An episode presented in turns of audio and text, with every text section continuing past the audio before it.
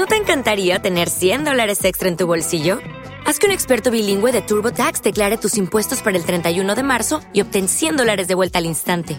Porque no importa cuáles hayan sido tus logros del año pasado, TurboTax hace que cuenten. Obtén 100 dólares de vuelta y tus impuestos con 100% de precisión. Solo con Intuit TurboTax. Debes declarar para el 31 de marzo. Crédito solo aplicable al costo de la presentación federal con TurboTax Full Service. Oferta sujeta a cambios o cancelación en cualquier momento.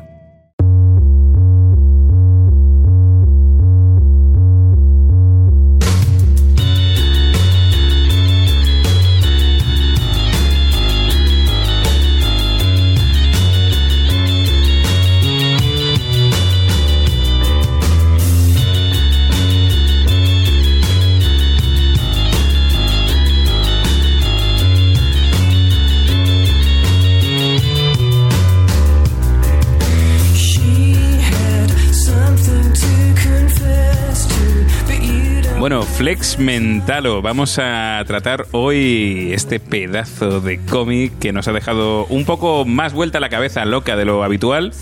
Y para recordar un poquito en dónde estamos, eh, vamos a recordar un poco cuándo se publicó, porque esta historia, estamos hablando de que tiene casi, eh, casi 30 años, es de 1996.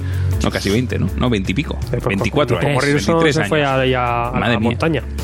Cuando Morrison se fue a la montaña... Con lo que cobró por Arcan Asylum. Esto es antes del desierto, yo creo. Espera, espera, espera, que no O- saben quién eres la gente. Shh. Venga, va, voy a hacerlo, voy a hacerlo bien. Tenemos gente que, que, como podéis ver, no está, no, no está aquí con nosotros, pero su espíritu permanece. Mike Man, Eh, ¿Qué tal, criaturas? morrisonianas tardes, hoy más que nunca. Estaba de viaje en Wakanda. Sí, sí, bueno, por todas las dimensiones, un poquito. Pero hablando de dimensiones, eh, Mike no está solo en este multiverso que estamos formando en esta nueva temporada, sino que tenemos con nosotros a Alain. Muy buenas, lo que pasa es que no sabéis si existo o no. Es verdad, yo no te veo. Bueno, Es una entidad, es una en entidad. formato podcast eres uno más ahora mismo. Es claro. verdad, Todo es verdad. todo. No le veo, pero le oigo. En un nivel HD que es espectacular.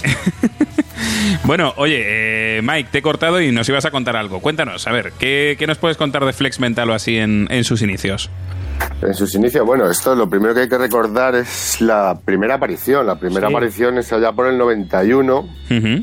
en la Doom Patrol, que aquí la tenemos recopilado en el tercer tomo, porque esto es a partir del número 40, 40 y poco. Si no recuerdo mal, Cuando el, aparece el 42 es donde Sí. le dan el origen secreto. El origen secreto. Bueno, hay que recordar que se encuentran a un barbudo desarrapado ahí con una gabardina por, deambulando por Dani la calle. ¿no? Ese personaje maravilloso creado de, de Morrison, bueno, para mí está en el top 3 de todo lo meta, ¿no? Bueno, esa calle transexual con poderes mutantes, ahí lo dejamos.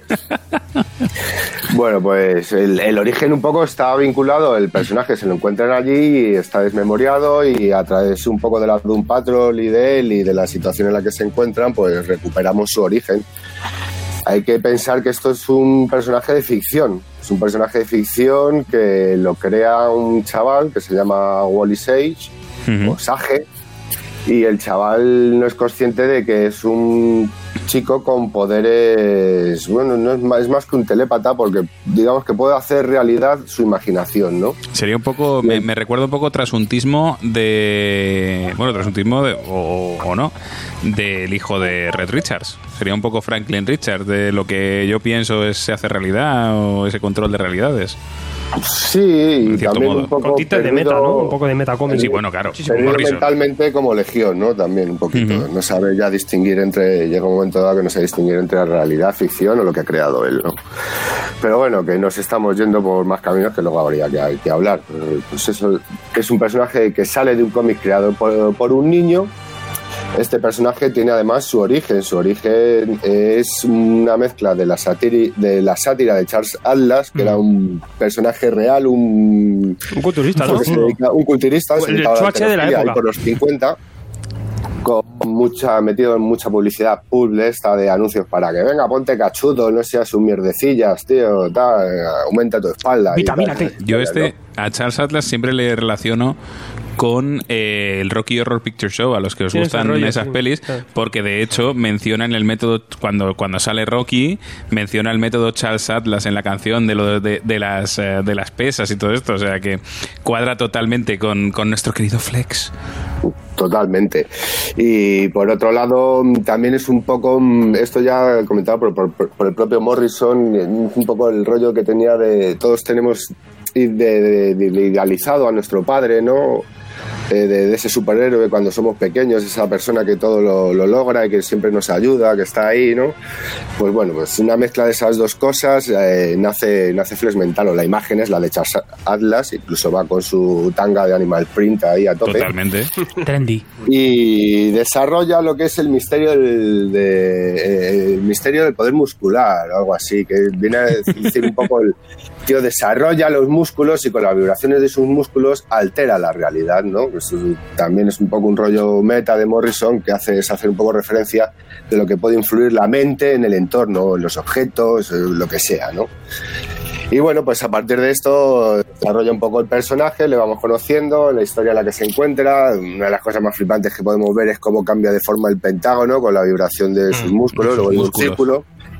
Y cada vez que entra en funcionamiento sus poderes, pues le sale un halo luminoso encima suyo, ¿no? Que pone héroe de playa y tal. ¿no? Va, rela- relacionado un poco a, a su origen de cuando era un enclenque y un típico cachas en la playa, le vacila, se ríe de él, su novia le deja porque es un mierdecillas y bueno, pues héroe de playa.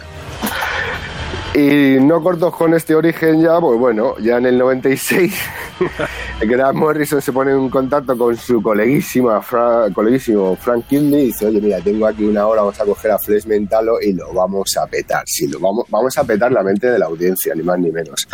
Porque en cuanto a números al principio, esto tampoco fuese muy sonado, ¿no? Pero bueno, deciden coger y hacer a través de cuatro numerillos, pues la, la obra que hasta el 2012 no se pudo reeditar y no, no lo trajo FC otra vez, por suerte. Y en el que es un poco una alegoría, jugando otra vez con el origen de Flesh Mentalo, eh, las experiencias que vivimos nosotros desde críos, que mamamos el cómic, las diferentes etapas que vamos pasando por nuestra edad y cómo vamos cambiando, a raíz de cómo van cambiando las tres grandes etapas del mundo del cómic, ¿no? La, la Golden Age, la Silver, la Silver Age y la Bronze Age con, con la Edad Oscura, sin meter el noventerismo, menos mal. Y entonces, pues bueno, conglomerado esto un poco y con más cosas que si quieres luego vamos desarrollando es en en lo que se centraría ya la, la hora que vamos a hablar, ¿no? La, la recopilación de, de Flex Mentalo, que todavía está disponible por, por ECC.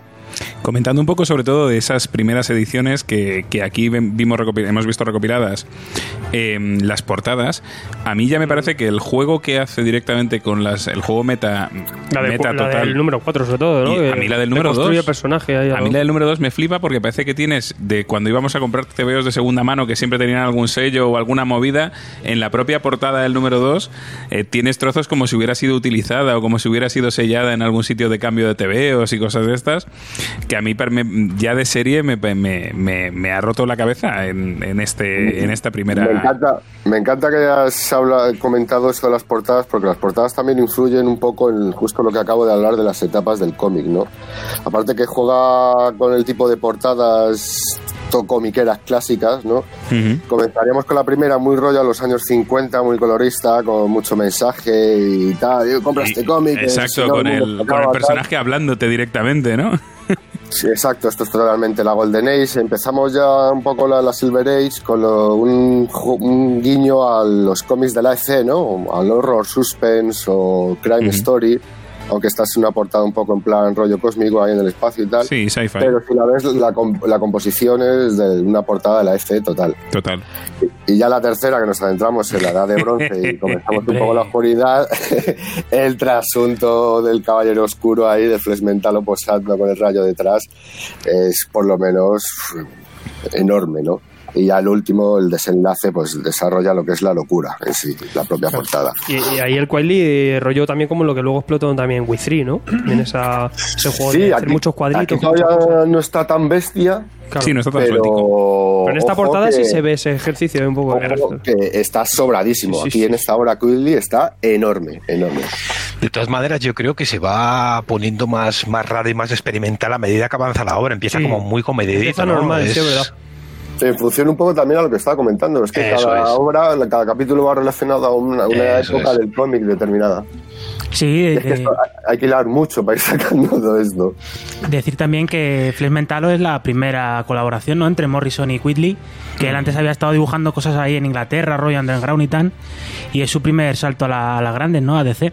Y forma parte de la trilogía esta La que trilogía. tiene, ¿no? De, de la De, paranoia, sí, ¿no? de Los Invisibles y el Asco, ¿no? Sí, la El magia. Invencible, Asco y Flex. Que son las tres que te van a romper el- la cabeza. Tienen bastante. Según Morrison forman un hipersello las Claro. tres obras. Sí. Perfecto. Eso es, bueno, es que de todas maneras todo este TVO tiene mucho que ver con toda, con, con lo que ya planteaba en Los Invisibles y, y no sé del todo si, si lo plantea en, en El Asco, con, con todo ese rollo de, de la magia del caos, que al fin y al cabo él habla de ese poder de las ideas, en- de las ideas en principio abstractas e irreales en, Sí. en la propia realidad. O sea, el- luego irá saliendo, pero, pero todo este TVO yo lo veo un poquito sobre sobre mm, si estas cosas, eh, estos tebeos que en teoría son, son ficticios, pues que igual pues hasta son más reales que, Claro. que vuestro vecino el tercero.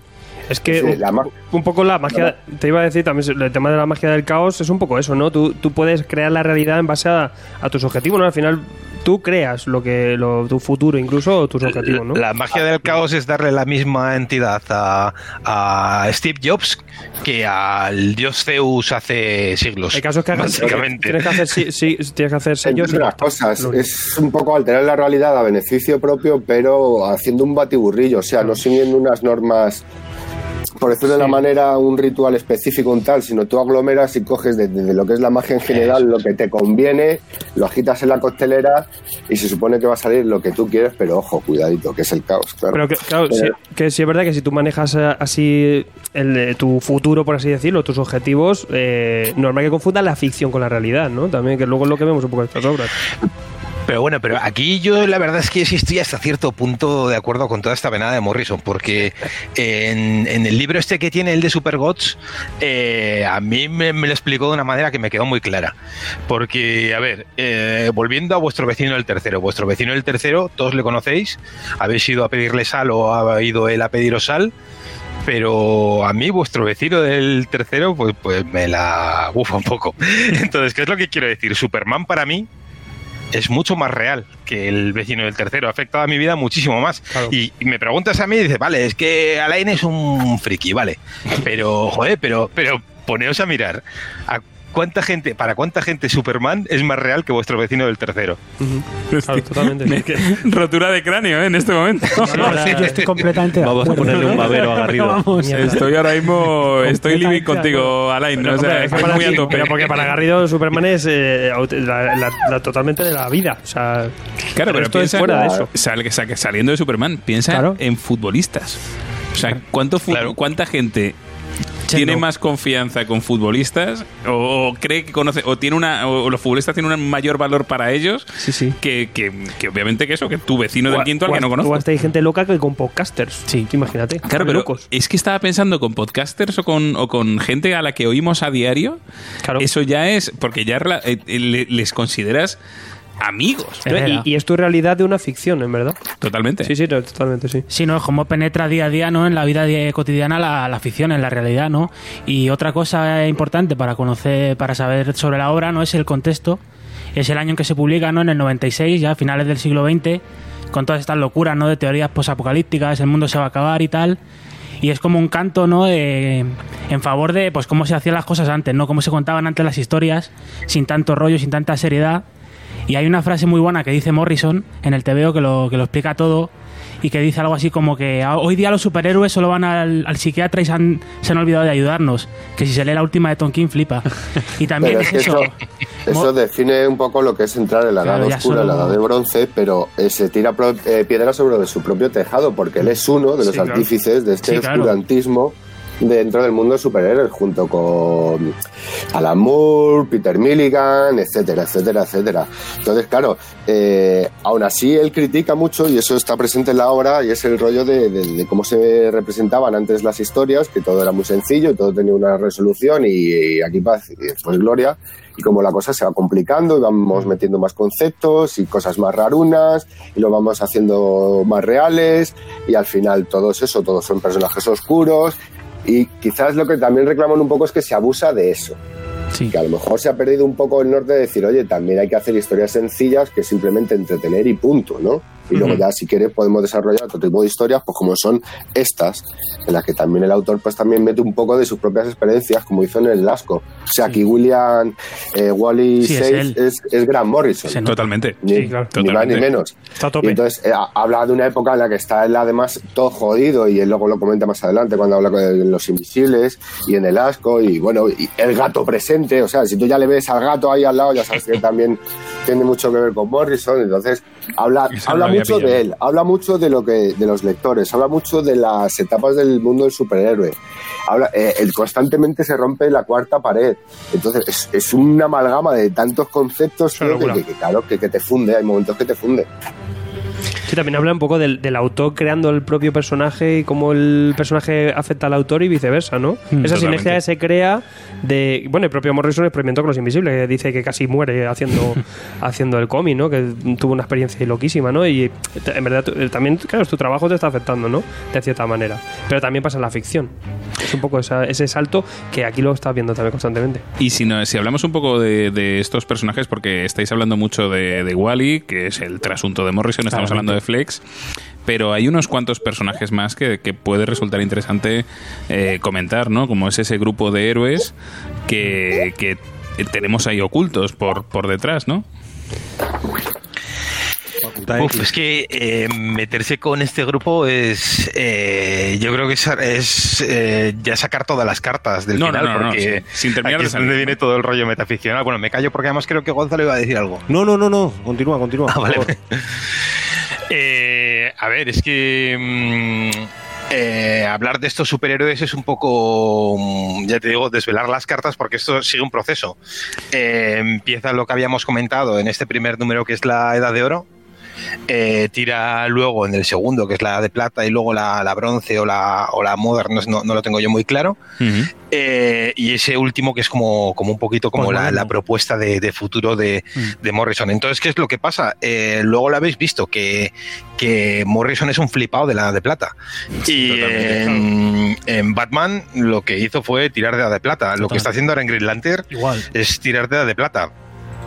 Entonces, eh, yo creo que aunque lo que ha hecho antes Mike Man de, de que fue uno de los responsables de, de- de oscurecer todo el mundillo de los cómics, yo creo que hasta cierto punto se, se arrepiente Ujú. un poco de, y por eso, por eso lo lo tiene. Entonces, que ese grupo que supuestamente viene incluso de la Golden, eh, jo, es que es al final cuando te dicen.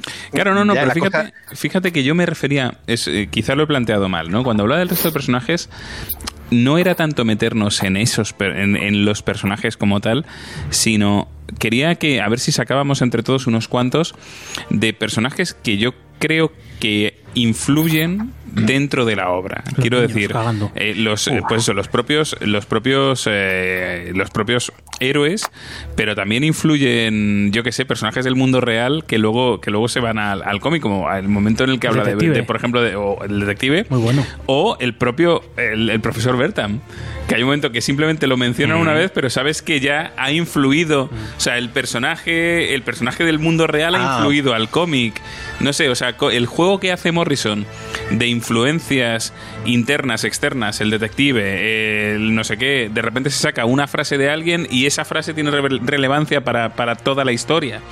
Todo eso yo creo que es una locura que, que- que- que hace de, forma que yo, fíjate lo que, lo que voy a decir, que yo creo que ni el propio Morrison ha vuelto a hacer algo parecido tan, tan, tan meta. Es que yo creo que intenta confundirte a propósito. Que el rollo estamos un poquito siguiendo. Por un lado, el. Eh, me he adelantado, ¿verdad? No, no, dale, dale, dale, Lo, digo, lo digo muy breve. Estamos, por un lado, en, la investigación que está haciendo Flex de, detrás del superhéroe este que, que, y la mm, y la legión esta que, están tirando bombas y haciendo historias.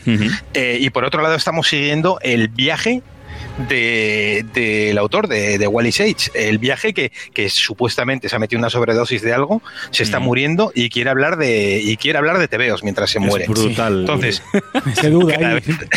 a mí me pasaría. El rollo es que entonces supuestamente cada vez va cayendo más en, en ese delirio espiral. y cada vez va mezclando más las cosas. Y yo creo que el confundirnos de esa manera y saltar de, de realidades con eh, pues a través de, de, ese colocón es lo que nos ayuda a entender ese juego que dice al final de, los superhéroes que, pues, que antes eran reales, luego se hicieron ficticios. Si no nos movemos entre realidades a través de este colocón, eh, no podemos entenderlo. Entonces yo creo que, que, todo este juego de meter la realidad, como lo que decías de Wertham o lo que decías de las edades reales del cómic, dentro de esta ficción, eh, eh, forma parte de, de, este salto entre realidades, de esta fumada, que es, que es el, realmente el mensaje de, de Flex Mentalo. Y bueno, eh, hemos hablado de hemos hablado de la metaficción, hemos hablado de la magia, pero yo creo que el tercer, ¿no? El tercer punto clave en la obra de Morrison, la menos la más lisérgica, es como no las drogas, ¿no? Y a mí el mensaje que me da es que, a través de las drogas no es la única manera de llegar a la gnosis total, ¿no? A llegar al conocimiento absoluto. ¿Qué, impresión nos da a vosotros? Eh, a mí lo que, me ha quedado claro después de la llamada esta que hace al samaritano es que el samaritano está todo el rato preocupado por la cantidad de ácido que ha comido y dice, no, no, lo que estamos matando son los calmantes. nadie, nadie se ha muerto de una sobredosis del SD. Eso me deja más tranquilo para el futuro. Sí. Eh, pero en la secuencia esa de la llamada me parece brutal. O sea, la conversación que tienen me parece eh, increíblemente brutal. Voy a remarcar el punto. como sella ahí la frase. Señor Mike. Habláis de, habláis de cositas que rompen la cabeza, ¿no? Hombre, podemos escudarnos un poco en decir, bueno, el pedo que lleva el personaje y el poder que tiene alterar la realidad, nos escudamos un poco en eso, en las incongruencias y en las cosas que no nos cuadren y en cosas que, que, que no encajen, ¿no? Pero bueno, tío, esto va mucho más allá. Vamos a ver. En el, en el origen, el propio, el propio Flex Mentalo rescata a Wally, al Wally 6 de las instalaciones del Pentágono y muere en sus brazos. Al comenzar la obra, en el presente, el propio Flex Mentalo hace inciso en eso. No, si yo me acuerdo de este chaval de Wally 6, que fue quien me creó y murió en mis propios brazos. Y visita la, escuela, la, escuela antigua, pues realmente donde Wally, eh, cuando era chaval, iba a estudiar, ¿no? Y él se queda mirando y no hay nadie. Y desde el otro lado vemos que Wally, cuando es chaval, tiene la visión de Flex Mentalo. Y dices, hostias, tío. Le está viendo desde el presente en el pasado cuando ya la ha recogido cuando está muerto, y es que aquí le vuelve a recoger otras dos veces más. Una, yo creo que es una metáfora en el chaval que se está pinchando en los baños del metro, que es exactamente igual que Wally 6, pero en rubio. Sí, el cristal. Y es la misma escena otra vez, le tiene en brazos. Y al final de la hora, con el propio Wally 6, cuando se desarbola toda la trama, nos damos cuenta quién es el que está detrás de la cara de la luna y todo eso. Es la misma situación, él en sus brazos falleciendo pero dices, si él recuerda la historia del Pentágono y el Wally 6 ya era mayor, ¿vale? Y muere en sus brazos, aquí vemos un Wally 6 adolescente que vuelve a morir otra vez en sus brazos. ¿Cuándo cojones ha pasado el Pentágono? ¿Cuándo cojones está pasando la historia de Flesh Mentalo del año 96? Estas son las primeras cosas que ya te empieza a romper toda la cabeza, tío, por no entrar en contenido ya explícito de lo que podemos hablar de la obra. Es que yo creo que hay más de dos realidades, que hay más de, la realidad de, los superhéroes y la realidad de, Wally. De hecho, yo creo que te están hablando de varias realidades de superhéroes, varias realidades reales y que las mezcla, las mete en la coctelera y, la idea es confundirlas y agitarlas. Solo una cosilla antes de, seguir, ¿sabéis lo que decías del chaval rubio este que se chuta y luego vuelve diciendo que ha visto un millón de mundos que, mm. que son como hormigas? ¿Sabéis de dónde viene ese diálogo? Yo me quedé flipado cuando leí de dónde venía. Creo. Ese diálogo está tal cual de Crisis en Tierras Infinitas. No, no. Oh. Los Cuatro Fantásticos número 50, la llegada de Galactus.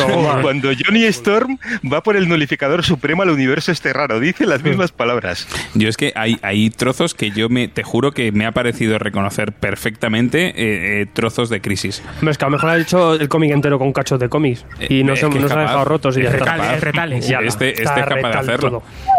Pero, pero sí, sí, o sea, y, de hecho hay momentos, hay un momento que aparece ahí un trasuntillo de Superman sí, en, eh, viejo, en, una cafetería y todo esto, o sea que es como, es una absoluta locura. O sea, el, planteamiento de decir, no, no, no sé cómo. No, no, sé qué exactamente qué es lo que qué, es lo que está pasando y lo que decía Alain eh, yo es que creo que mezcla varias realidades y que también está jugando con nosotros como lectores. claro. el, rollo este de cambiar del gato de Schrödinger que cambia cuando tú lo ves. O sea, la, obra te afecta hasta ese punto. De, darte cuenta de, que tú eres otra realidad y que puede ser perfectamente falsa. Es que no escogiste la píldora azul. Eh, joder, yo estoy muy loco con esta obra.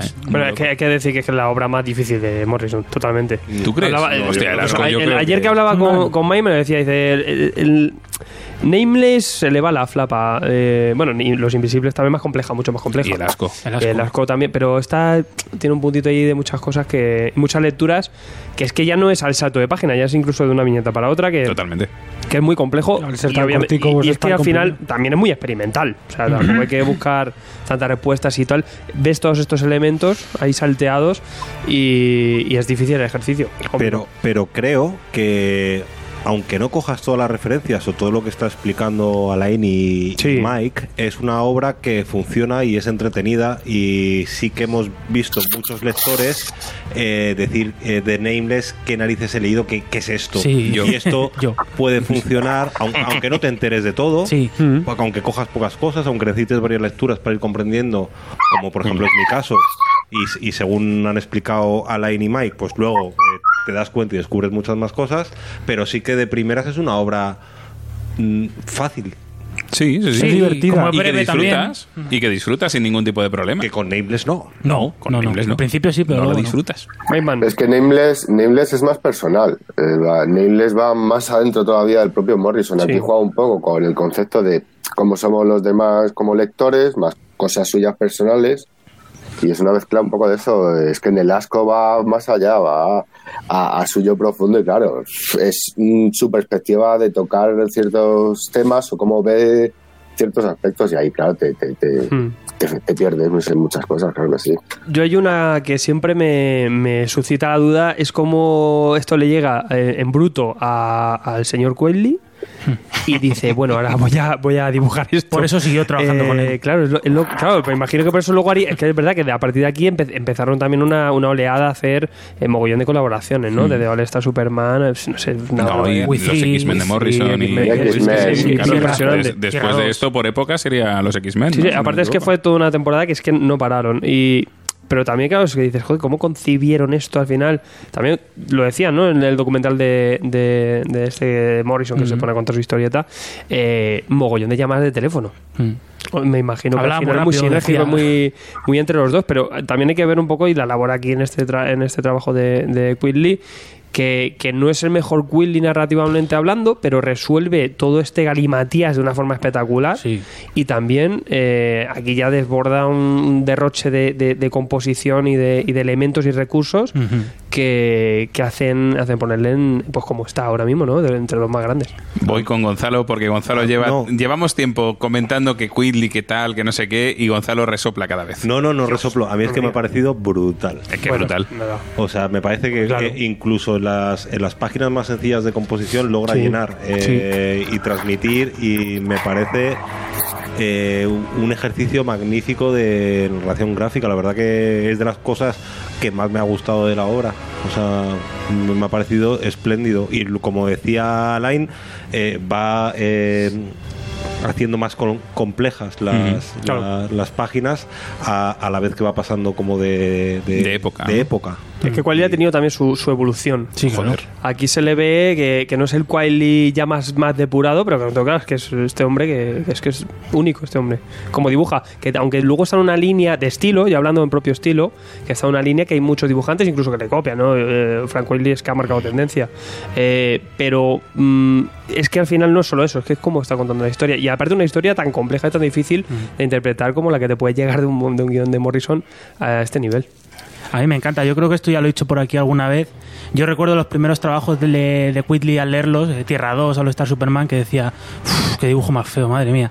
Y ahora, con, yendo leyendo más a Quigley, e incluso releyendo los, esos trabajos, digo, esto es una barbaridad. Este tío es una máquina na- de, narrando de lo Eso, mejor. eso te lo da el, el- el Claro, leer mucho claro. al final el, que- y el que te olvides un poco más del estilo, el que te, que se te parezca feo No, o no. bonito un estilo. Ah, ya me parece hasta precioso. Porque a al final estamos todo. hablando de, de contar una historia, de narrar gráficamente eh, una, una, una secuencia, ¿no? Yo es que creo y cómo que resuelve. Quietly es de los, eh, narrativamente hablando, si no el más potente, mm, de los más potentes del mundo. O sea, si hablamos, yo recuerdo el, el número ese de los X-Men mudo, recuerdo el mes mudo de, Mm, de Marvel Marvel. y había tremendas mierdas en el, en el mes mudo de Marvel y el número de Quietly era una joya Hombre. en el que se metían en el cerebro del profesor Xavier, eh, Jean Grey y Emma, y Emma Frost y eso era eso era oro lo que hacía lo que era capaz de hacer con narrativamente hablando y mientras que se veía ahí perfectamente cómo eras capaz de narrar o cómo no eras capaz de narrar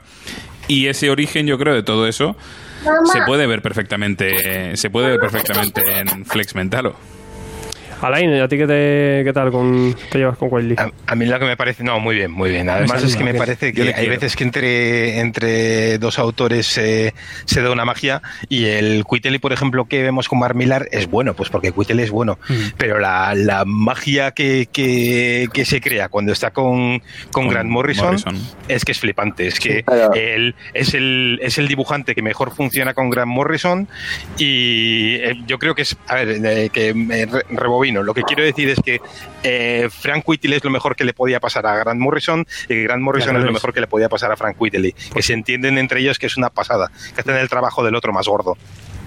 Pero no os estáis olvidando de All Star Superman, por favor. Estáis hablando de Frank Willy Morrison y esa obra para mí es lo mejor Claro. que han hecho ellos dos. Sí, Sí, Totalmente, pero, pero ahí está la depuración, yo creo. ah, ya, sí. Porque si te das cuenta, es de las últimas. Es decir, o sea, Sí, primero no, fue Flex Mentalo, Eso luego sí, les claro. vimos en los X-Men y ya Sí, tiempo sí. después en, es que All en Star Superman. Superman, es, le- Es- el, el culmen, es la, la- el- la cima El top de estas dos. este hombre. Sí, sí. No, no, de- yo ahora- creo del equipo. Fíjate del, del del equipo, claro. como equipo. Porque ¿eh? tú No, coges no ahora hablo de Morrison. coges un, un Wiley ahora, que como está haciendo en Jupiter Legacy, que de hecho se ha simplificado, pero está brillando en, en- en una serie como Jupiter Legacy y, no es no es no llega, no llega a eso, no llega a hacer esas composiciones, esas cosas que en solo una página te está contando una historia con dos viñetas o tres y eh, a un nivel como, como lo hacen esa, en esa obra que es claro, impresionante, impresionante. También yo creo que es un poco el, canto también al amor que quieren hacer ahí al personaje y unas claves que han trabajado tanto tiempo estos personajes que ahí se, se desenvuelve mucho mejor.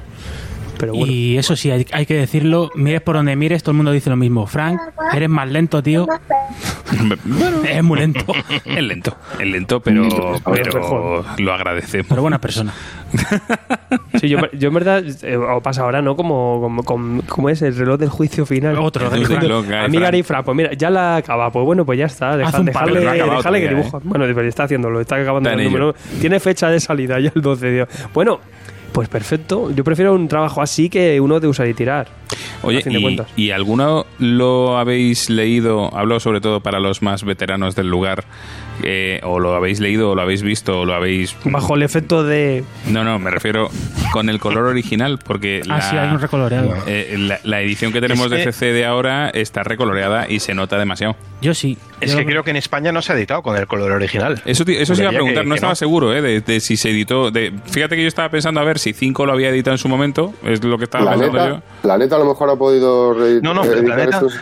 Planeta no, no lo publicó. Yo, yo estuve años esperándolo porque oí hablar Flex Mentalo, Flex Mentalo, y la primera edición es la de Es la CC de de CC. 2012, que, que es súper tarde, pero, Que es pero con el, antes. con el color mate ya. Claro. Claro, yo es que influye también un poco en el colorido de lo que es la obra del, del pijameo. Yo, yo es que por eso, porque yo sí he estado viendo por internet alguna. Más, más que el cómic entero, comparativa de páginas. Hmm. ¿Sabes? De que te hmm. ponen dos páginas juntas y tal. Y yo digo, joder, pues es que a lo mejor a mí un. claro, el problema es que no esto no es como otras veces que, que nos pasa que comparamos, ¿no? Que, que pillamos una edición viejuna que nos gustaba más el color o menos y lo comparamos, sino que en esto no sé qué pensáis, si le hubiera sentado mejor o peor el color clásico vertiguero. Yo no sé, yo creo es que las dos funcionan, las ves y dices, mm, me funciona todo. Eh, quizá más quizá yo creo que, el color es en, la primera edición, por lo que se puede ver un poco por la comparativa de lo que dices, eh, recarga más y puede ser que narrativamente esté ahí metiendo un poco de ruido. Quizá porque tiene algunos elementos, ¿no? Que vemos a un personaje a lo mejor que, en vez de tener un color plano tiene está hecho a multicolor, ¿no? Mm. le ves como pues más suelto todo, un poco más, más, más limpio. Y puede ser que eso ayude a la narrativa y a lo que quieren un poco eh, los autores que, que, sea el protagonista, el protagonista, ¿no? Que es el guion y, ese dibujo. Hombre, también a lo mejor le da un punto lisérgico, ¿no? esas mm. tonalidades que estamos viendo en la pantalla que Estáis en la página esta de que lucha contra un monstruo multicolor una, en la mm. versión clásica. Esa, madre mía. que a lo mejor es a propósito el multicolor. Yo creo que sí. A mí, o sea, lo que estoy viendo me está gustando los dos. O sea, el, claro, el otro es que es mucho más clásico, mucho más plano también a veces. Entonces, pues, bueno. Sí, la, verdad es que molaría o sería interesante al menos tener una. Una comparativa. O, muchas ediciones, como ha pasado con la broma asesina. Que, que, oh, Dios, mío. Que tienes la versión. Eh, algunas tomos que tienen la versión de color original y el recoloreado. eso también. Con año 1, Batman año 1 podría pasar lo mismo y también sería muy curioso. Va a ser nuestro running gag de la temporada, la, la broma asesina. La broma, mencionada por Alfredo. Poca broma. ¿Cuántas veces menciona la broma asesina al año? Exacto, yo voy, a intentar meter en cada una hucha para. Vale, bien. Pues como los brutales de yo creo que ahí me va a ganar. Pero ok, venga. Pues oye, chicos, pues yo creo que le hemos dado un buen, un muy buen repasito aquí a, nuestro querido Morrison, nuestro querido Quietly y al señor del músculo flexionado, de los poderes del músculo flexionado. muscular. Así que contadme, últimas, últimas conclusiones. Alain, empieza por ti.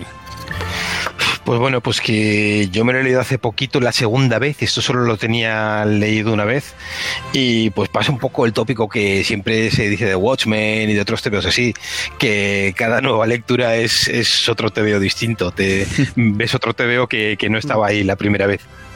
Cierto, totalmente. Totalmente. Sí, Mike. Sí, son de esas obras que o sea, no tienen una lectura tienen una, tranquilamente vuelves a retomar y dentro de un tiempo le vuelves a echar otro vistazo porque va tan cargada de referencias de todo, te toca tantas cosas con varias obras de las que hemos hablado ya de Morrison, pues que son de las obras que exige al lector, que no es solamente un mero entretenimiento llano y sencillete, ¿no? Exige, son, y entiendo por qué hay gente que no le gusta complicarse a la hora de leer y por eso, pues por ahí no entran.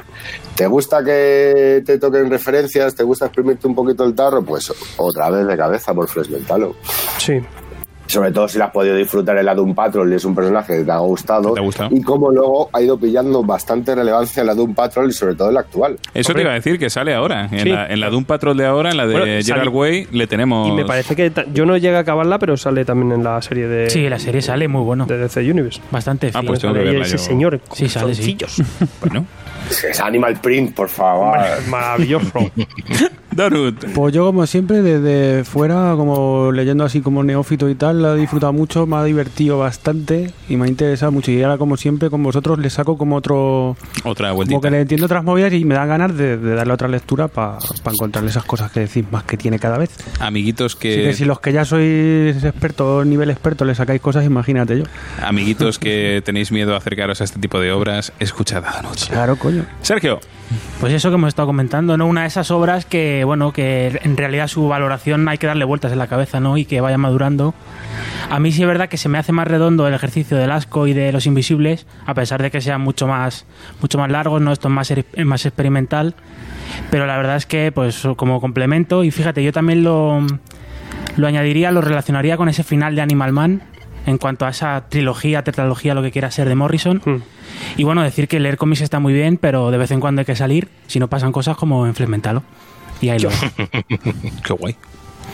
Pues yo era la primera vez que me acercaba a la obra y, y la he disfrutado muchísimo, la verdad, me, parece una obra que quedará para, para la historia y pues ya tengo ganas de volver a hacer la segunda lectura. sí, lo Gran Morrison, pues eso, pues sí que he leído casi todas las otras obras. Gracias a Mike. No, sí, no, y porque me, me interesa y la verdad que el, el, reto que hace al lector que nombraba Michael, pues yo sí me gusta coger ese tipo de retos y informarte de lo que estás hablando o las referencias, irte luego... Yo, eh, a preguntar a Mike y no, a, Wikipedia. O a informarte en cualquier sitio que puedas para sacar más información y sacarle más jugo a la obra. Pero eh, me ha encantado, me ha encantado y, también pues eh, el dibujo, ya te digo, me, parece superlativo y, y hmm. pues deseando volver a, a darle otro meneo. Es que quizás la clave es que estamos hablando de cuatro números, cuatro grapas. Eh, es una cosa muy accesible. Si queréis morrisonear a tope, eh, quizás la obra de entrada perfectamente para ver un poco lo, de las cosas complejas, un poco también ese sneak peek hmm. eh, de un personaje además pues carismático como poco. Yo que soy muy rolloso y, me, fiel visitante de la calle Hortaleza, hombre, yo que me encanta a mí este rollo, yo me siento como en casa con este personaje. ¿Te vamos. quedan bien los calzoncillicos? Hombre, es que flipa. pero además, claro, luego tiene todo el todo el ejercicio que cuanto más tiempo estés metido en este rollo, pues más clave vas a sacar. Y entonces lo que dice Egon, te la coges cada cinco años y vas a sacar más clave, más, más mensaje, ¿no? Eh, también decir un poco por encima, las ediciones salió una edición super mega hiper de lujo, eh, además diferente del resto que publicó Vértigo salió con sobrecubierta y tal. Sí, la de DC. Eh, también lo decía David Hernández, editor de DC, que como era de sus favoritas, pues la tenía un poco ahí, la hicieron un poco más especial. Y, lo decía ahora Humberto Carrillo en el, en el directo de Patreon, que, que ahora seguirá incluida en, la biblioteca Gran Morrison más adelante. dentro de nada. O sea, que, que, la tendré disponible dentro de poco si queréis eh, picar, que eso también es importante, que a veces nos, nos insultáis y no decís esto no está disponible. Bueno, oye, que saldrá. Y así rompemos también la tradición esta que hemos creado de, abrir temporada con Morrison, pues nos quedan unas poquitas. La próxima creo que ya está votada al asco Bien, como segunda opción. año que viene. Vamos a tope con lo, con lo más gordo, ¿eh? La séptima temporada pero con el asco. Pero sobre todo muy disfrutable, yo creo muy disfrutable. Si vais a lo que vais, si sabéis dónde os estáis metiendo y, y obviamente si lleváis un tiempecillo en esto y si no, no lo habéis entendido, os habéis quedado cuadros, pues guardadla, cogerosla más adelante cuando lleven más tiempo leyendo cosas. Totalmente. Mm. Esa yo creo que es la recomendación de todos. Esta es una de esas obras a las que podéis acercaros y que no le tengáis miedo a Morrison. Que no Morrison os quiere, Morrison os ama. Podemos dejar un link con el teléfono y la dirección de Mike claro, para futuras de preguntas y consultas. Mike, ¿tú estás dispuesto? Ya te digo. sí, sí, claro. Un diván, Mira, un diván. Lisergia. Que lo mande de tomos y grapas y ya me lo va pasando, Alfred. pues nada, chicos, con esto dejamos a Morrison como inicio de temporada. Y pues nada, seguimos con más cositas frescas en breve. Y señor Line, gracias por pasar. Bueno, pero aquí alguien es un. Va a venir más veces. Yo encantadísimo le vamos a liar, le vamos a liar. de friquear con vosotros. Y nosotros de escucharte. Mike, Alain, sois lo mejor que nos ha pasado en este primer capítulo. Oh, os amamos. Un abrazote, criaturas.